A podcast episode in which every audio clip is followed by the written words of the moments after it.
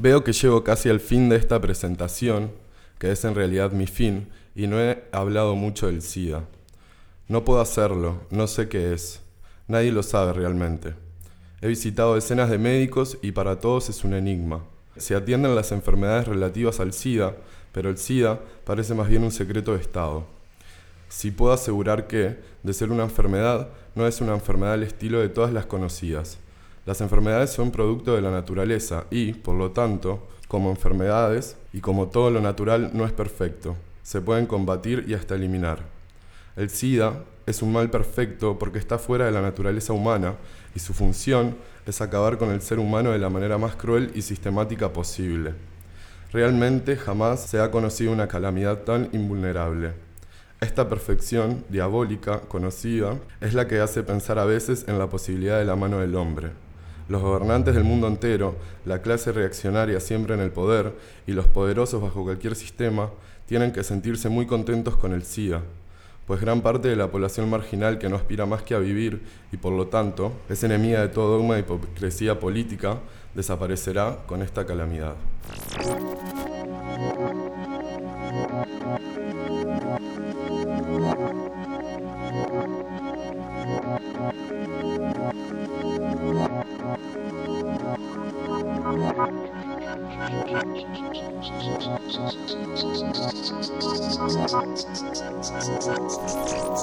Sebastián Caraballo, Montevideo, Uruguay. Sudaca, pobre, marica, bailarín, activista, positivo y feminista.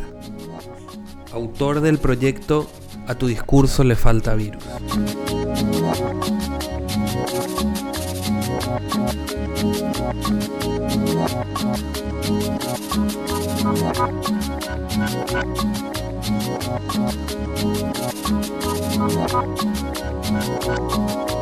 Buenas tardes Montevideo, somos Nico Martínez Y Omar y Beretta. juntos hacemos Ay, puto el que le. Ah, porque le- ya está. puto altura. sudaca, puto pobre, puto marica, puto bailarín, puto el- activista, puto positivo, puto femenino, todo, todo. Sebastián Es que de Caraballo repente, no sé, puto ya contempla todo. Es un epiteto ya muy bueno, no importa. En fin, bueno, y acá estamos con Sebastián Caraballo tomando café y bizcochitos en esta tardecita que hubo lluvia, sol, en fin. Y bueno, y acá vamos a leer ese textazo que nos, que nos leyó. Sebastián, bienvenido al programa, ¿cómo estás? Muy bien, muchas gracias. Gracias a ustedes por el espacio. Sebastián, a nosotros nos pasó tu contacto Luca Fauno, el queridísimo Luca Fauno, Hermana. la queridísima Luca Fauno. Amor. Un Ah, sí. besazo Le mandamos a Luca. sí, Le amamos, le amamos todos. Y eh, también estuvimos viendo eh, por las redes y por diferentes medios sobre tu proyecto de A tu discurso le falta virus. Sí. Eh, ¿Nos querés comentar un poquito sobre de qué va? Bien, a ver, ¿de qué va? En realidad el proyecto A tu discurso le falta virus nace en realidad por la necesidad un poco de mi parte de empezar a eh, hacer un híbrido, digamos, entre mi profesión, que es la de bailarín, y con esto que me atraviesa y que bueno, que hace mucho tiempo que estoy llevando adelante, que es mi activismo, sobre todo mi activismo cero positivo. Entonces me parecía que estaba en una oportunidad en la que podía mixturar estas dos cosas y generar, no desde el ámbito político, que era lo que más firmemente me venía dedicando en estos últimos años, sino más desde el lugar de las artes escénicas, justamente lograr poner el tema del VIH sobre la mesa, empezar a discutirlo desde un lugar no tan convencional y que me permitiera no hacerlo desde un lugar tan polite de tener que amoldarme a ciertos lugares, etcétera. Claro. Hacerlo desde un lugar artístico me da otras libertades que en un ambiente político capaz muchas veces no, no está tan bueno.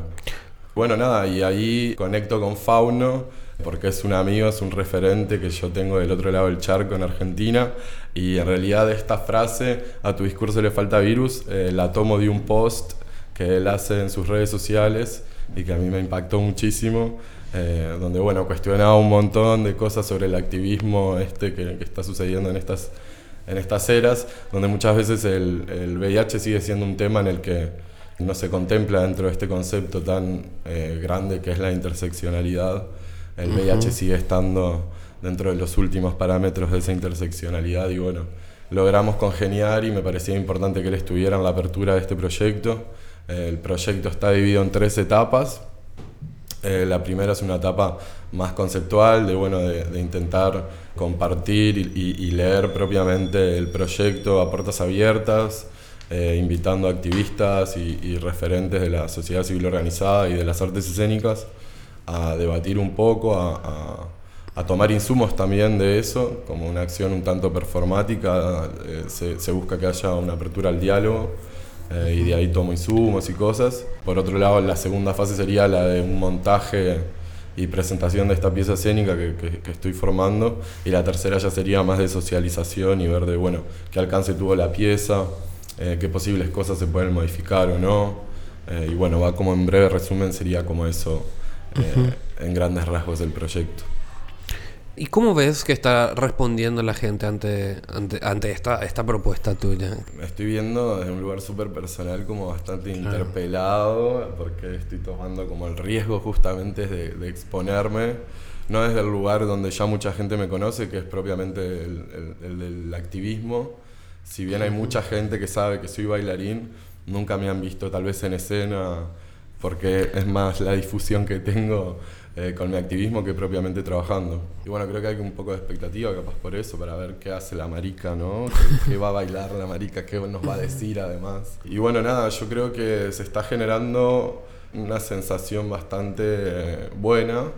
Eh, como bueno, ¿qué, qué, quiere decir a tu discurso le falta virus? ¿Qué quieres decir con esa palabra, con esa frase, ¿no? Que, que mucha gente al principio no la entiende capaz o no del todo o se la cuestiona. Y bueno, en realidad también esa frase nace de ese post que contaba un poco antes en el que Fauno empezaba diciendo ojalá, ojalá todos tengan VIH y terminaba diciendo a tu discurso le falta virus. Si bien lo que quiere decir en el contexto de, de este post eh, lo que quiere decir Fauno es que, bueno, que ojalá tengamos VIH todos a la hora de ir a votar, a la hora de ir a, un médico y, a la hora de, nada, de debatir en una mesa cuando se está hablando del tema desde un lugar que tal vez se sabe que no es el correcto. Como lo hacemos tal vez con otras causas, que nos involucramos, eh, hay muchas personas que yo, por ejemplo, en Uruguay he, militado y he activado por la ley integral para personas trans y yo no soy necesariamente una persona trans. Entonces muchas veces como que va desde ahí tal vez. Eh, y bueno, tal vez con esta cuestión del concepto de interseccionalidad, que no se necesita ser la causa muchas veces para formar parte de la lucha, la lucha eh, y que hay una cuestión muy eh, también que tiene que ver con la representatividad y la primera voz de las personas que reclaman. Entonces yo milité, por ejemplo, la causa trans, pero nunca sabía hablar el nombre de esas personas. Claro buscar la representatividad por ese lugar, eh, que nosotros creemos nuestro propio sujeto de derecho, nuestra propia voz política en primera persona como personas con VIH. Eh, y bueno, eso es un poco por ahí, eh, implementar más a nuestros discursos cotidianos. teniendo en cuenta esto de la interseccionalidad, también el discurso de las personas que, tenemos VIH. Claro.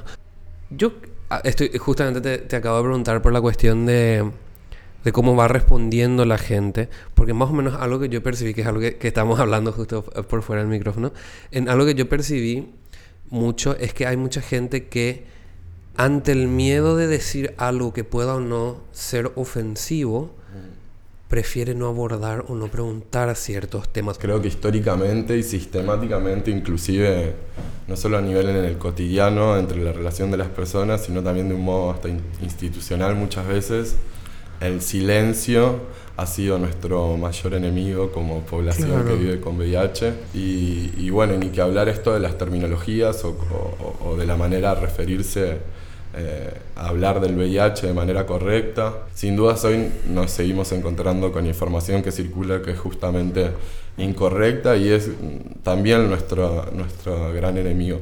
Yo en, este, en el marco del proyecto Tu discurso le falta virus, una de las cosas que escribo es que esta es la enfermedad de las palabras muchas veces. Eh, me gusta como esa, ese término, adjudicarle al VIH-Sida. Por, por, esto mismo, ¿no? Porque el silencio, el, el, no hablar o cuando se habla hacerlo de una manera incorrecta por no saber los términos o, o inclusive cuáles son las vías de transmisión. Ya no es solamente una cuestión conceptual. Si fuera muchas veces solamente una cuestión conceptual y de términos, sería creo que mucho más eh, llevadero, pero en el cotidiano nos encontramos que esto que empieza siendo un problema de términos se traduce a un montón de, problemas eh, hasta en el uso cotidiano de una persona de sus utensilios básicos como bueno eh, y bueno así es como se transforma también como un arsenal de información en nuestra contra, que son los mitos y la desinformación y los estigmas asociados al virus. Hay como un mito que es muy rioplatense y que también puede llegar a involucrar al Paraguay con el, con el tereré, pero como que se transmite tomando mate.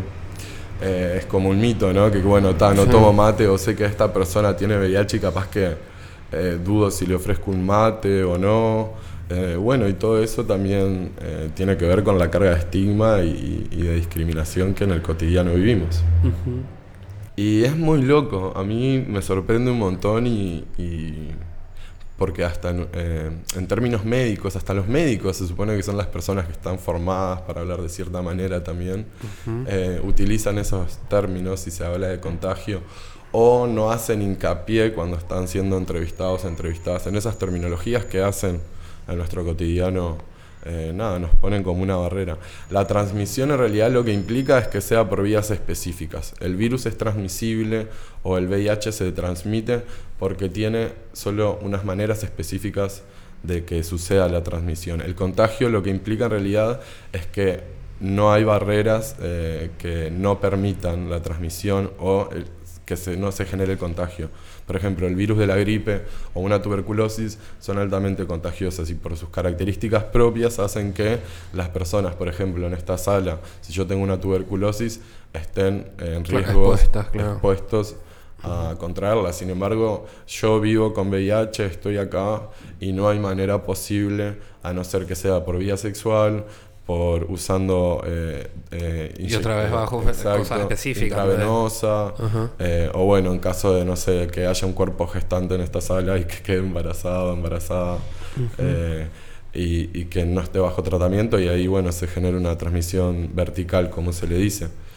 Por eso se habla de transmisión y no de contagio. El VIH tiene tres vías específicas que son esas tres, sexual, eh, por eh, usuarios de drogas inyectables o, personas por transfusión eh, con agujas infectadas, y vertical, que es de cuerpo gestante a IGE, y nada más. O sea que el beso no transmite, abrazar no transmite, usar la misma toalla, el mismo baño, el, mismo vaso, todo eso son mitos que giran en torno al virus, como por ejemplo otro que había, eh, que, tal vez no es tan conocido, pero del mosquito.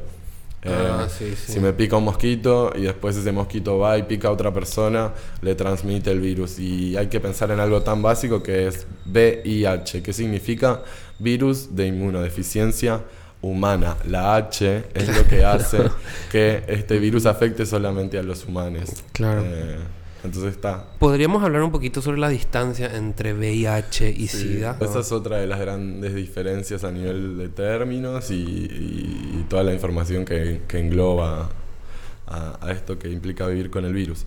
El VIH es justamente el virus propiamente y el SIDA eh, es otra cosa que es lo que se causa, es un síndrome que se presenta cuando ya el virus ha hecho su trabajo, digamos, dentro del organismo y se ha replicado y hay una carga viral dentro del cuerpo que lo que hace es a nuestro sistema inmunológico dejarlo totalmente expuesto y vulnerable a tener enfermedades oportunistas, como se le dice. Entonces el, el, VIH en realidad lo que causa es el SIDA. Eh, las personas no se mueren propiamente de SIDA, porque el SIDA es el síndrome de esa vulnerabilidad, digamos, al que estamos expuestos la gente no se muere de SIDA, sino que se muere por enfermedades relacionadas al SIDA. Y está bueno también saber que la etapa SIDA, como sería mejor nombrarla, es reversible. Entonces puede ser que tú estés, eh, te encuentres con tu diagnóstico, por ejemplo, y estés en una etapa SIDA. Entonces, ¿qué significa eso? ¿Cuál es la distancia entre el VIH y el SIDA? Bueno, hay varios factores. El VIH es adaptable como virus a los diferentes cuerpos, cuerpos y organismos, entonces depende como mucho de eso, pero por lo general es asintomática como patología, entonces muchas veces vos podés estar viviendo muchos años con el virus y sin testearte, no saber que lo tenés, hasta que te diagnostican cuando ya estás en una etapa SIDA, porque tu sistema inmunológico está muy vulnerable y, contrajiste una enfermedad oportunista.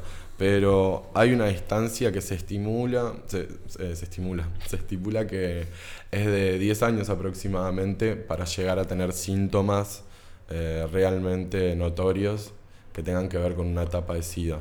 Eh, pero como les digo, el VIH es en realidad el virus y el síndrome es como la sintomatología a largo plazo que se presenta por no estar bajo un tratamiento, por ejemplo. Eh, hoy en día, como les decía, el SIDA es algo reversible y, está buenísimo también que se entienda que, bueno, está, eh, me voy a hacer un test hoy porque me siento bastante mal ya hace un tiempo y resulta que el VIH me da positivo.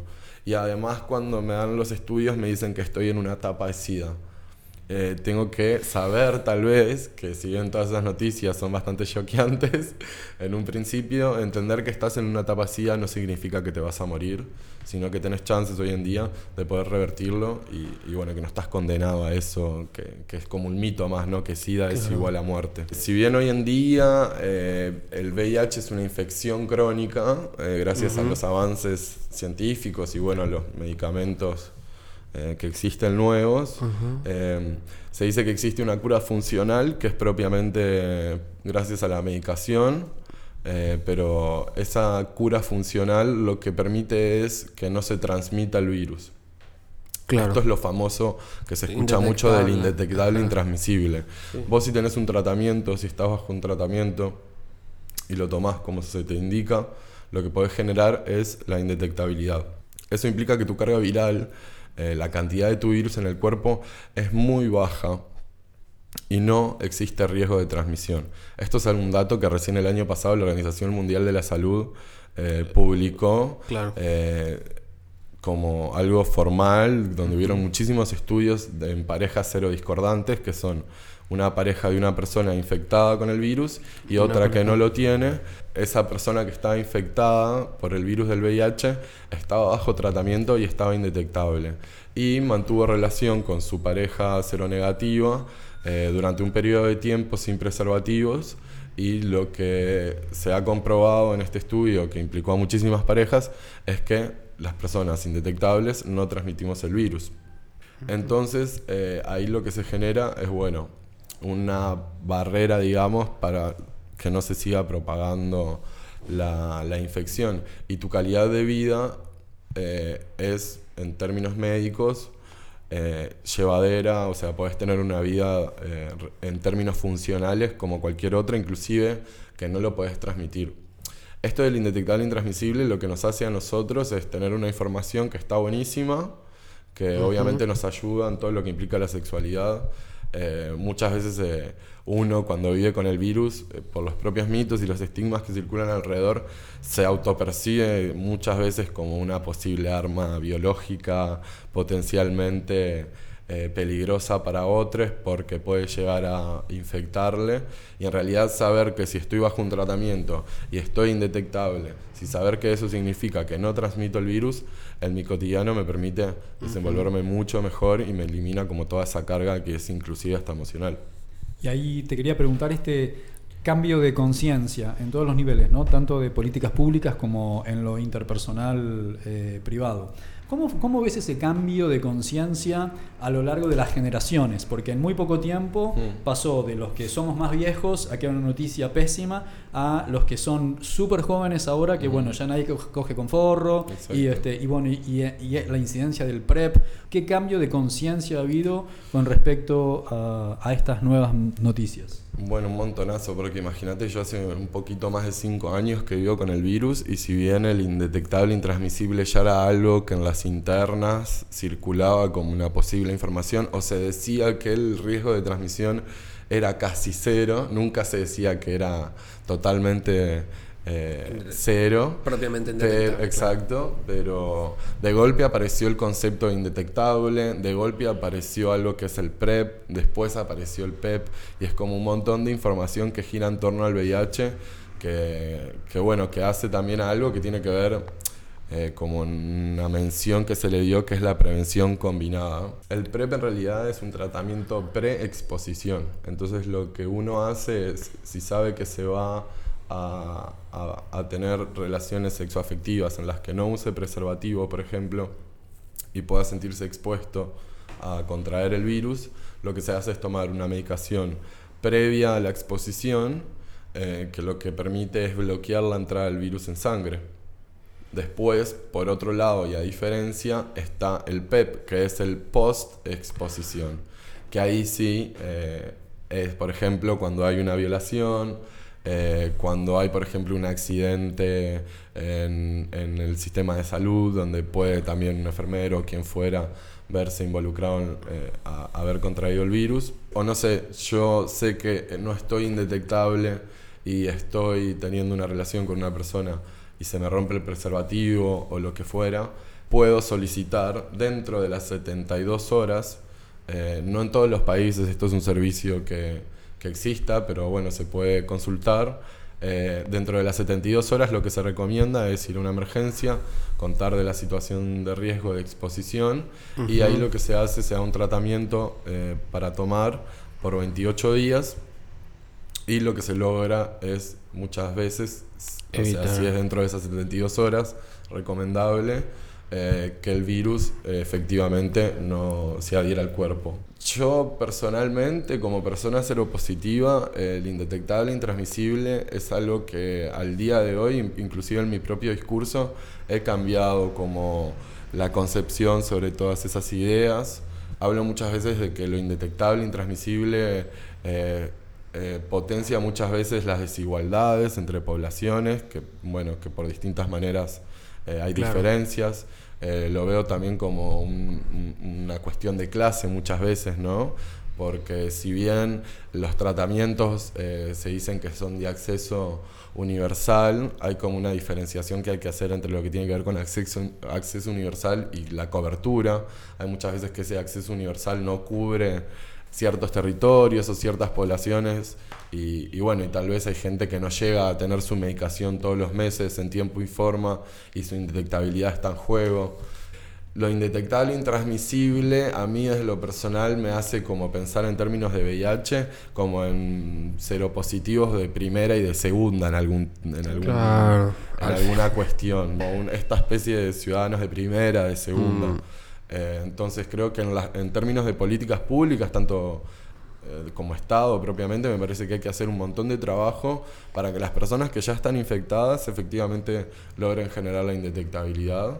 A mí yo siempre voy primero por las personas que ya viven con el virus y desde ahí nace mi activismo. Después pienso en lo que tiene que ver con la prevención y en lo importante que es que una persona no se infecte. Y esto del indetectable, intransmisible, está bueno que nosotros lo contemos porque es algo que nos beneficia y nos quita un montón de carga, pero siempre tiene que venir acompañado de una información que implica otras infecciones de transmisión sexual. Eh, yo, por ejemplo, estando indetectable, puedo tener con cualquier pareja sexoafectiva, si lo decido consensuadamente, eh, sexo sin protección o sin preservativo, que yo sé que no hay riesgo de transmisión, pero yo no sé si estoy expuesto a una sífilis, a una gonorrea, a un HPV eh, o a cualquier otro tipo de infección de transmisión sexual. Por eso me parece que nuestro rol eh, fundamental es bueno, hablar del indetectable intransmisible, hablar de estas cuestiones que tienen que ver con, bueno, este seropositivo de primera o de segunda por su simple estado de indetectabilidad y bueno, y después como de, las otras ITS posibles, de que la gente tiene que, tener conciencia de eso. Y después retomando, saliendo como del concepto de indetectabilidad y estas asociaciones de ideas, yendo a esto del PrEP. ¿Qué es el PrEP? Es medicación, que es la medicación que tomamos las personas seropositivas, que se le da a personas que no tienen el virus. Y es muy loco, porque en realidad es eh, gente que en un principio se pensó en esta cosa de la prevención combinada, por ejemplo, para personas que ejercen trabajo sexual o personas que tal vez eh, sufrieron una violación o casos bastante particulares en los que había una posible exposición al virus y se les medicaba, eh, por ejemplo, un trabajador sexual, vamos a tomar ese caso que es como eh, sabe que puede haber una relación en la que no utilice preservativo. Esa persona toma de antemano este tratamiento que es el PrEP y lo que hace es no permitir que el virus ingrese a la sangre. Pero es muy loco porque es una persona que no tiene VIH, que toma medicación para gente que tiene el virus y la toma para no tener que tomarla todos los días. ¿Se entiende? Claro, sí. En realidad vos estás tomando todos los días una medicación que lo que te previene es que vos no tengas el virus y que no tengas que tomar Claro. pastillas toda O sea, tu vida. Una pastilla diaria preventiva a tomar pastillas diarias nomás otra vez. O, sea, si se piensa como desde la lógica tan simplista como eso, me parece que mucha más gente se cuestionaría el acceso al PrEP. El acceso al PrEP también tiene que ver con una cuestión de clase, porque las que se pagan eso son las maricas blancas, hegemónicas, Claro. eh, que tienen un, de clase alta, que bueno, nada, prefieren tener ciertas prácticas sexuales en las que ni siquiera se cuestionan esto de las otras ITS, porque el PrEP lo único que previene es el VIH. Y está también comprobado en números que en todos los países donde se ha incrementado el PrEP dentro de los esquemas de la salud pública para brindarlo como servicio, los números de otras ITS ha aumentado un montón. Entonces, creo que también a la hora de implementarlo a nivel de salud eh, pública, tiene que venir como con un peso importante a informar sobre todas estas cuestiones previas que la gente tiene que decidir. Si bien creo que tengo una postura que es más hacia el no al PrEP, no cuestiono qué persona elige hacerlo o no. Creo en la libertad de los cuerpos y de las cuerpas de, la- de- tomar las decisiones que cada uno considera. Eh, pero me parece súper importante que si se implementa el PrEP o se va a hablar del PrEP, se hable con todas estas precauciones y que ahí la gente Claro. pueda decidir realmente con más información. Porque en realidad está tomando una medicación que a la larga le va a dar efectos secundarios como cualquier otra persona. Y yo no sé si la gente está, es tan consciente, de consciente, eso. claro. Para vos, ¿cuál es la relación, cuál, cuál es el rol del Estado para con las personas con VIH? ¿Y, cuál debería ser, cuál ves que es hoy la problemática principal de el- del, vínculo Estado y, personas con VIH? ¿Y cuál vos ves que es el, camino a seguir? Y yo de lo que siempre me quejo constantemente es como de la falta de voluntad al diálogo, pero no un diálogo que nos escuchen, nos reciban y después se tomen las decisiones de manera aislada, como tiene que haber una disponibilidad al diálogo y que ese diálogo lo que genere sean políticas públicas en las que en su realización y en su armado y en su esquema seamos también las personas seropositivas quienes las diseñemos eh, y les demos nuestra voz justamente y se nos contemple a la hora de tomar esas decisiones. Entonces me parece que es súper importante que exista, primero, una disponibilidad al diálogo, que en ese diálogo no se nos cuestione, sino que se nos contemple, porque los años de experiencia y, bueno, si bien es una infección que tiene 30 años en el mundo aproximadamente, eh, no se ha avanzado mucho eh, en términos de políticas públicas y es como que el tiempo en lo que tiene que ver con el VIH no ha pasado. Yo siempre cuestiono eso, en Uruguay somos muy pro- progres para muchas cosas, pero con el VIH no se ha hecho absolutamente nada. No tenemos una ley integral para personas seropositivas, no tenemos una ley integral de VIH, que esa ley inclusive puede incluir otras infecciones de transmisión sexual, eh, y me parece que es una discusión que se tiene que dar, eh, no solamente a nivel parlamentario, sino a nivel ciudadano y sobre todo en los colectivos eh, de personas viviendo con VIH y con trabajo en VIH.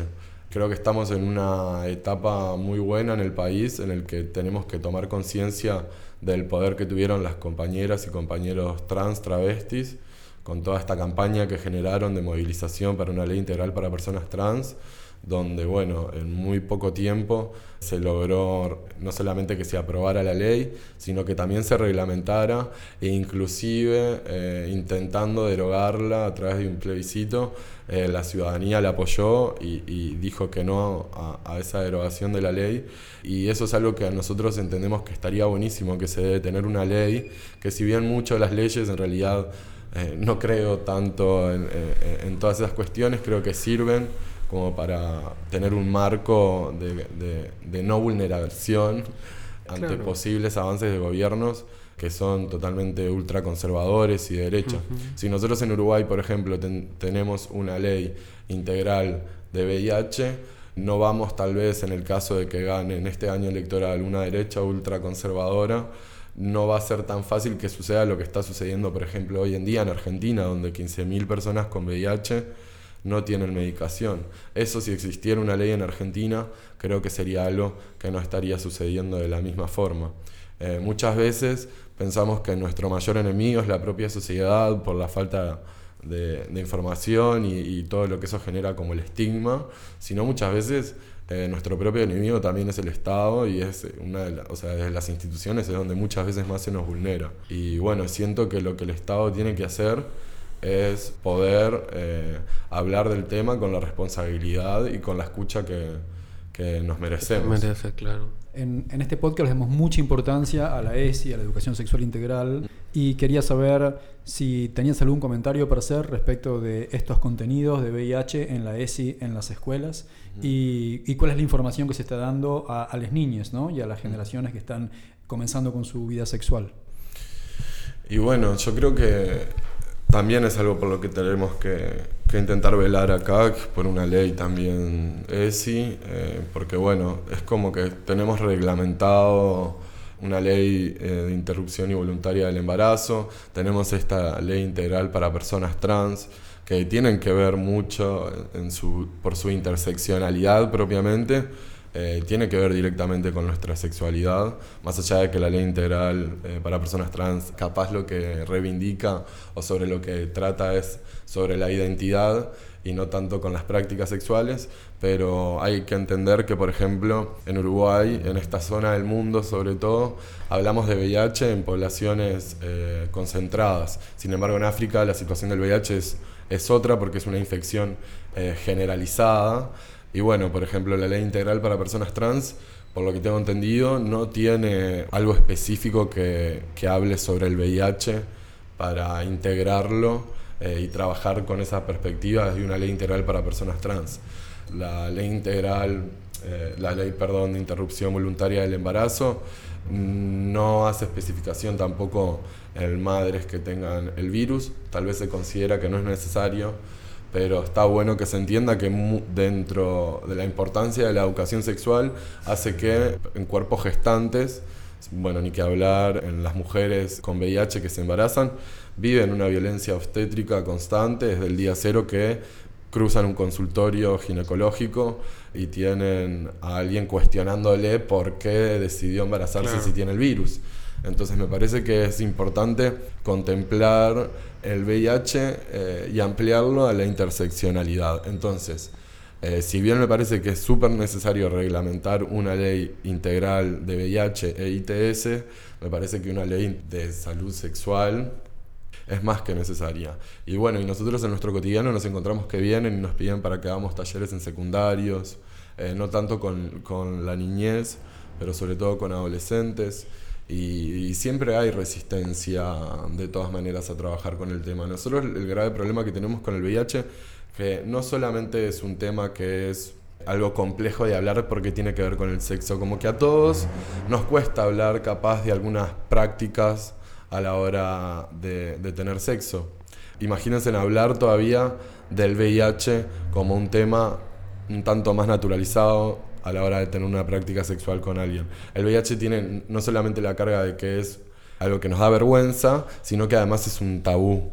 Entonces el tabú lo que hace es poner una barrera mucho más compleja a la hora de abarcar el tema. Entonces es importante que, eh, bueno, en este marco de una educación sexual integral se abre el VIH con la naturalidad que se debería hablar, porque eso también, eh, inclusive como impacto, lo que va a generar es que mucha gente quiera acceder a, testearse, no tenga tanto miedo a la hora de, decidir hacerlo, entienda que si, que si le da positivo no es una condena de muerte y puede desarrollar una vida como le da un ser humano inclusive que no tenga el virus en términos médicos.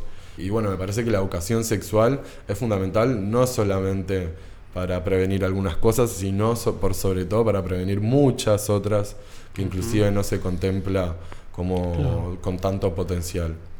Lo que nos da la información es muchas veces libertad justamente a la hora de tomar decisiones. Parece que hay que apuntar a eso, a informar y que esa información se convierta en poder y a partir de ahí vivir lo más cómodo, con una vida digna y responsable en todas nuestras prácticas. Tian, ¿a dónde se tiene que acercar la gente para hablar con ustedes, para obtener información sobre estas cuestiones? Bien, acá en Uruguay pueden escribirnos al mail de la red, que es la red uruguaya de jóvenes y adolescentes positivos. Es jóvenespositivosuruguay.gmail.com Si no, nuestro Instagram es arroba avanzamos con amor. También tenemos una cuenta de Twitter que es arroba rujab-bajo. o un canal de YouTube donde pueden ver nuestras entrevistas y hay un documental que hicimos que es eh, Oficial. Y bueno, si no, si están escuchando en otro país, pueden googlear. Por lo general existen redes de personas viviendo con VIH. Es importantísimo que podamos contemplar el acceso a la información y, buscar eh, redes de personas que, que, trabajen con el tema del VIH. Seguramente en cualquier país hay alguien que esté trabajando para que podamos recibir contención, ayuda. Así que nada, eso, les animo a que, a que busquen ayuda y que sepan que no están solos ni solas. ¿Reciben consultas del extranjero? Sí, muchas veces sí, algunas veces son para una cuestión más periodística, pero muchas veces lo que eh, recibimos son mails de gente que quiere venir a vivir a Uruguay y que no sabe cómo es el acceso a la medicación y que tiene como esas, eh, esas dudas y bueno, les brindamos como ayuda un poco por ahí. Estábamos hablando justamente con Omar sobre cómo hay una generación que está básicamente diezmada por las políticas públicas silenciadoras de gobiernos conservadores que evitaron el acceso a la salud de, una, de un millón de personas que vivían con el virus todavía los efectos tremendos que estamos sufriendo, especialmente respecto de VIH de la época de Reagan Thatcher. Así que el 27 de octubre, chiques, hay elecciones en Argentina, hay elecciones en Uruguay, hay elecciones en Bolivia. A pensar, ¿eh? Voten bien, como, dice, como dice la FAUNO. Como, dice, la, FAUNO, ojalá tengan VIH. A la hora de votar piensen en nosotros porque dentro de las poblaciones muchas veces somos las por las que primero vienen a bajarle la hacha. Así que nada, súper importante eso, agradecerles a ustedes el espacio. También pueden buscar en Instagram Proyecto Viral, arroba Proyecto Viral, que es eh, sobre a tu discurso le falta virus, para que dan un poco de información sobre eso. Y bueno, nada, muchas gracias a ustedes por la difusión, es importantísimo que hablemos más sobre esto.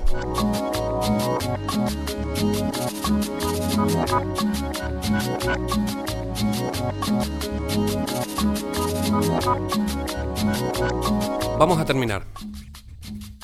Somos Nico Martínez y Omar Beretta. Y juntos hacemos el programa Puto el que lee. Suscríbete a nuestro canal de podcast. Los links a autores, músicas, videos y otras cosas, chulis y puretes, que se mencionaron en el programa, los colgamos en nuestras redes. Seguinos en Facebook y Twitter, arroba puto el que lee 108. Ahí también podés mandarnos la info de tu novela, poemas, obra de teatro, perfo, concierto o gacetilla de prensa que quieras difundir. Y también acciones de defensa de nuestros derechos, info sobre HIV, etc. Producción general, puto el que lee. En Asunción nos da de comer Mango Tango Food. La cortina musical de nuestro programa es el tema Zona Roja de Mnesis. En el Año Internacional de las Lenguas Indígenas nos enseña guaraní la Casa 1073. Agradecemos especialmente a Octavio Linares, responsable de nuestra tecnología en sonido. A Nico Granada y al equipo del surtidor por la edición. Para toda Sudamérica, Educación sexual integral y laica. Hasta, la, próxima.